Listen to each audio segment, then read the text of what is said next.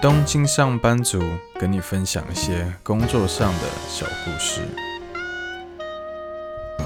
欢迎回到我的频道《东京上班族》。上礼拜是我 Podcast 第一季的最后一集。第一季基本上都是在跟大家分享一些有关于我自己在职场上碰到一些故事。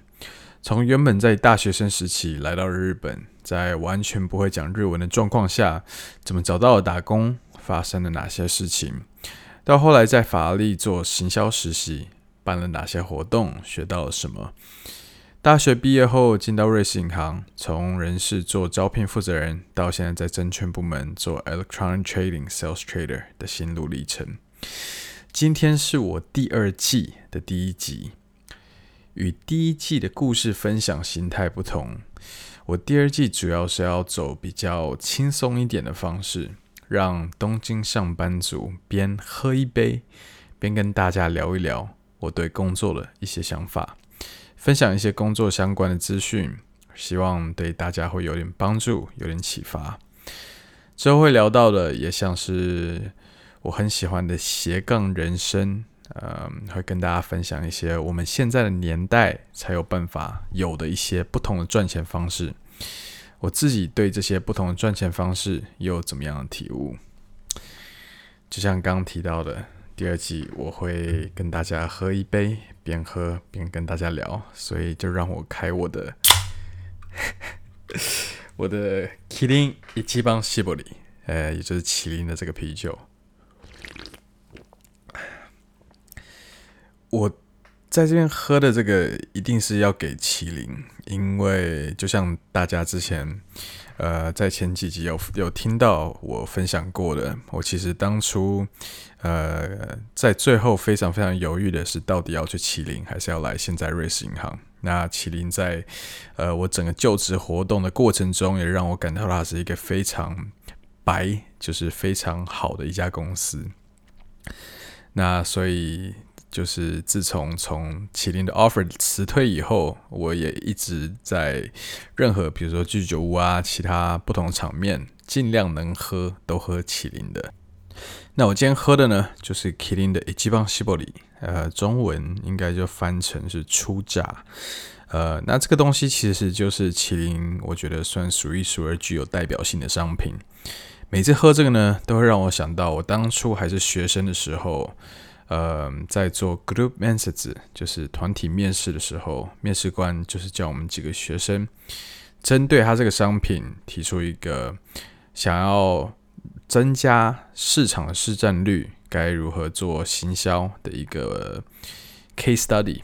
那所以我每次在喝这个时候，就想到当初跟麒麟的这个缘分。好，进到主题。今天这个 podcast 的标题是打什么工作最幸福呢？是医生吗？是银行家？还是餐车老板吗？其实我相信每个人对什么样的工作最幸福都有不同的见解。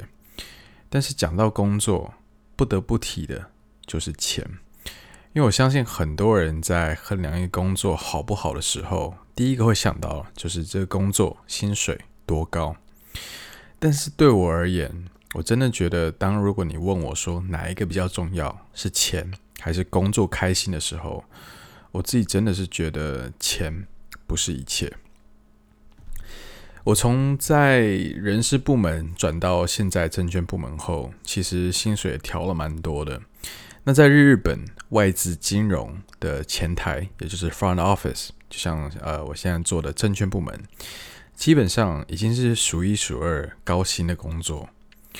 那如果越高的薪水就代表越快乐，照理来说，我应该是要比以前更快乐的，但其实我并没有。我以前在做人事部采用的时候，其实是比较开心的，因为不止工作是我有兴趣、是我擅长的，我认为我在做的工作也是一份有意义的工作。什么意义呢？当我跟学生们分享我自己的经验，给他们一些建议，跟他们做交流。那他们的回信啊，或给我的反馈里也提到说，我的这些建议对他们来讲帮助有多大，如何正面的影响到了他们职业的选择或职业的发展。之后又看到这些学生因为自己的影响而进到公司等等，这些对我来说就是一个很有意义的工作，因为我有帮助到，我有影响到一个人的人生。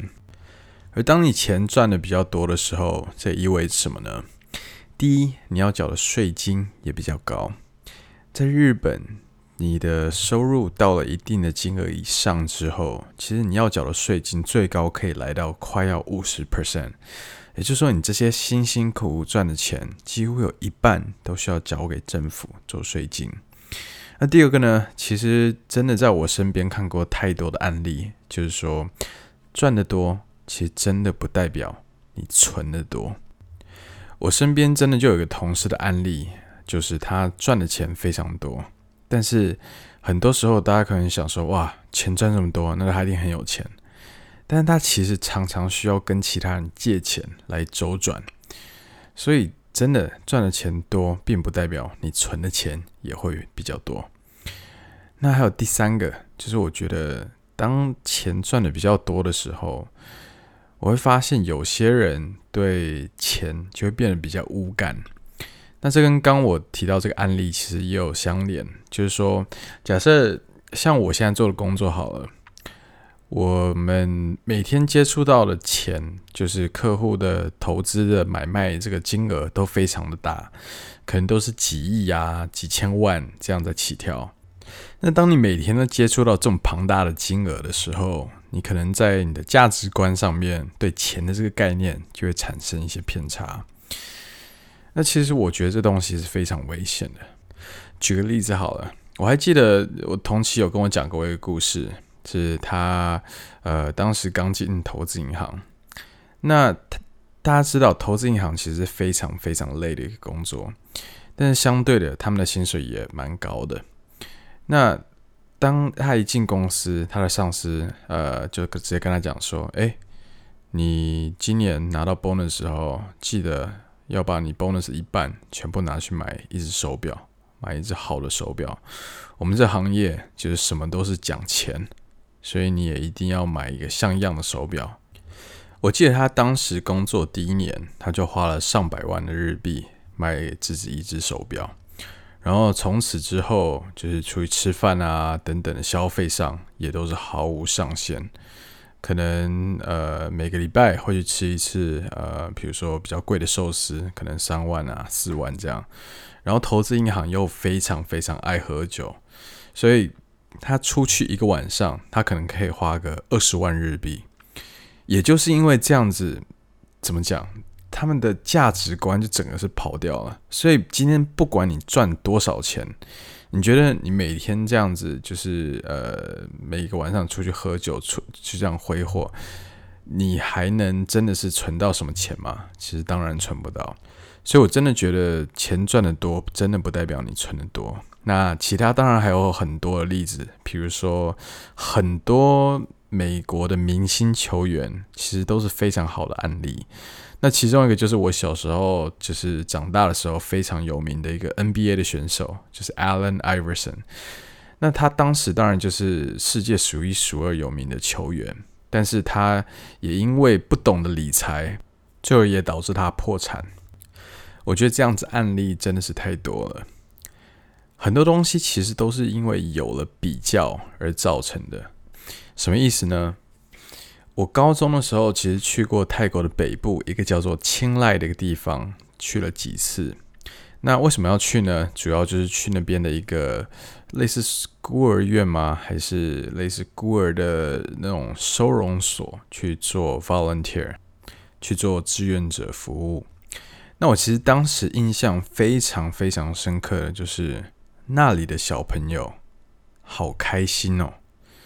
你说他们有什么呃很多的资源啊，或者是呃在那边有很多呃娱乐啊、休闲活动等等吗？并没有，他们什么都没有，但他们非常的开心。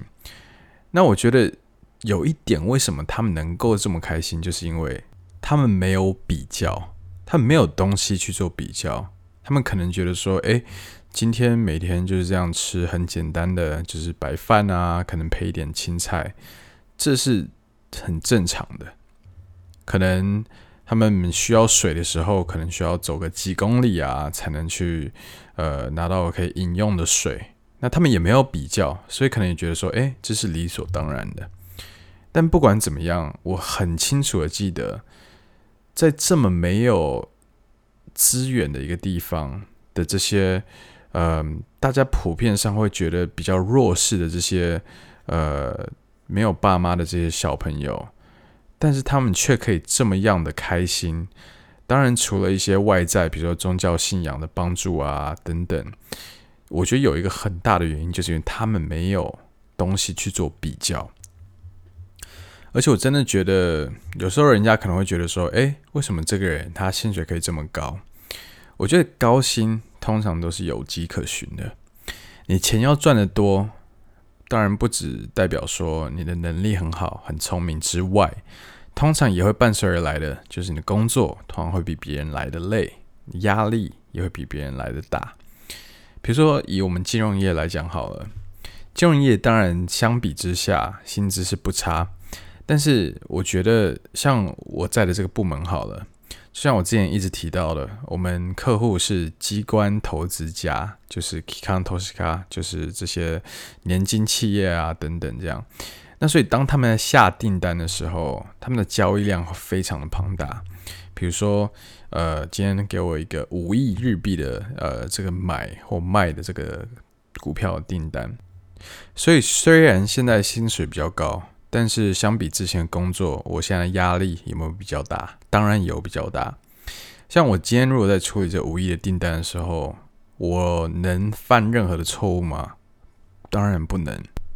比如说今天可能因为我的疏失，然后这五亿的订单呃没有及时的发送出去。那在这没有及时发送出去这个期间呢，的这个客户是一个买的一个订单，那这个股票呢涨了一个 percent。One percent，那这个这个差额是要谁来负责？那当然是我们公司需要来负责，因为是人为的疏失嘛。那五亿订单一 percent，其实这样简简单单就是一百万，需要公司来负责这个损失。除了金融业，其实现在非常夯、非常火的这个 IT 界，呃，其实也不是这么的容易。像我之前有一个呃高中的同学，他在 Amazon 上班。然后做的也是非常好，但我有一次我记得我跟他一起出去玩的时候，我很清楚的记得，明明是礼拜六，明明是礼拜天，他都还是花大概半天的时间在工作上。那大家也知道，现在这种 IT 的企业啊，其实工作是非常弹性化的，但是弹性也代表什么？弹性也代表说你无时无刻都可以工作。相对的，如果你薪水比较低，通常也比较没有压力。